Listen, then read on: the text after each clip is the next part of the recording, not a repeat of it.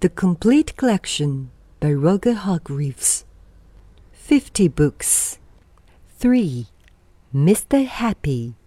On the other side of the world, where the sun shines hotter than here, and where the trees are hundred feet tall, there is a country called Happy Land. As you might very well accept everybody who lives in Happy Land is as happy as the day is long. Wherever you go, you see smiling faces all round. It's such a happy place that even the flowers seem to smile in Happy Land. And as well as all the people being happy, all the animals in Happy Land are happy as well. If you've never seen a mouse smile, or a cat, or a dog, or even a worm, go to Happy Land. This is a story about someone who lived there, who happened to be called Mr. Happy. Mr. Happy was fat and round and happy. He lived in a small cottage beside a lake, at the foot of a mountain, and close to a wood in Happy Land. One day, while Mr. Happy was out walking through the tall trees in those woods near his home, he came across something which was really rather extraordinary. There in the trunk of one of the very tall trees was a door. Not a very large door, but nevertheless a door. Certainly a door. A small, narrow, yellow door definitely a door. I wonder who lives here. Hmm, thought Mr. Happy to himself, and he turned the handle of that small, narrow yellow door. The door wasn't locked. It swung open quite easily. Just inside the small, narrow yellow door was the small, narrow, winding staircase leading downwards Mr. Happy squeezed his rather large body through the rather thin doorway and began to walk down the stairs. The stairs went round and round, and down and down, and round and down, and down and round. Eventually, after a long time, Mr. Happy reached the bottom of the staircase. He looked around and saw, there in front of him, another small narrow door, but this one was red. Mr. Happy knocked at the door. Who's there? said a voice, a sad, squeaky sort of voice. Who's there?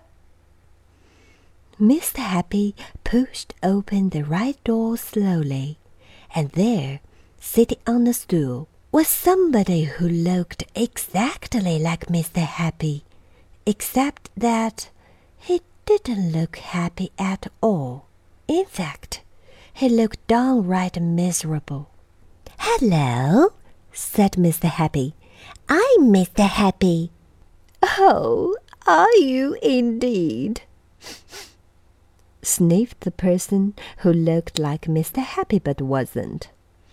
Well, my name is Mr. Miserable, and I'm the most miserable person in the world. Why are you so miserable? asked Mr. Happy. Because I am, replied Mr. Miserable. How would you like to be happy like me? asked Mr. Happy. I'd give anything to be happy, said Mr. Miserable. But I'm so miserable, I don't think I could ever be happy, he added miserably. Mr. Happy made up his mind quickly. Follow me, he said. Where to? asked Miss Miserable. Don't argue, said Mr. Happy, and he went out through the small, narrow red door.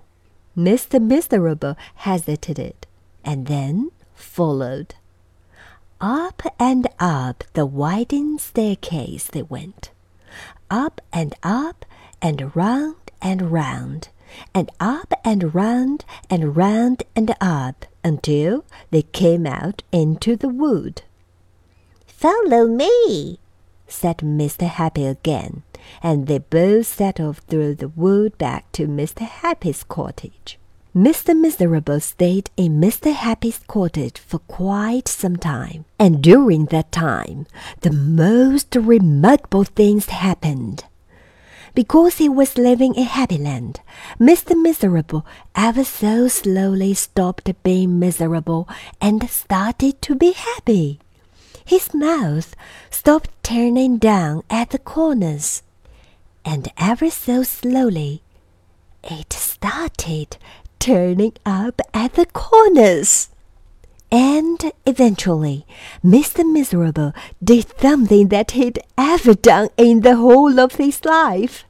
He smiled, and then he chuckled, which turned into a jiggle, which became a laugh.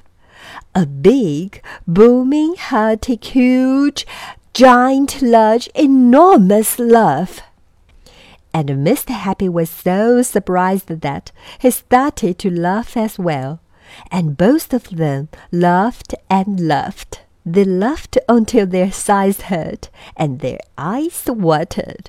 Mr. Miserable and Mr. Happy laughed and laughed and laughed and laughed. They went outside, and still they laughed. And because they were laughing so much, everybody who saw them started laughing as well. Even the birds in the trees started to laugh at the sort of somebody called Mr. Miserable, who just couldn't stop laughing.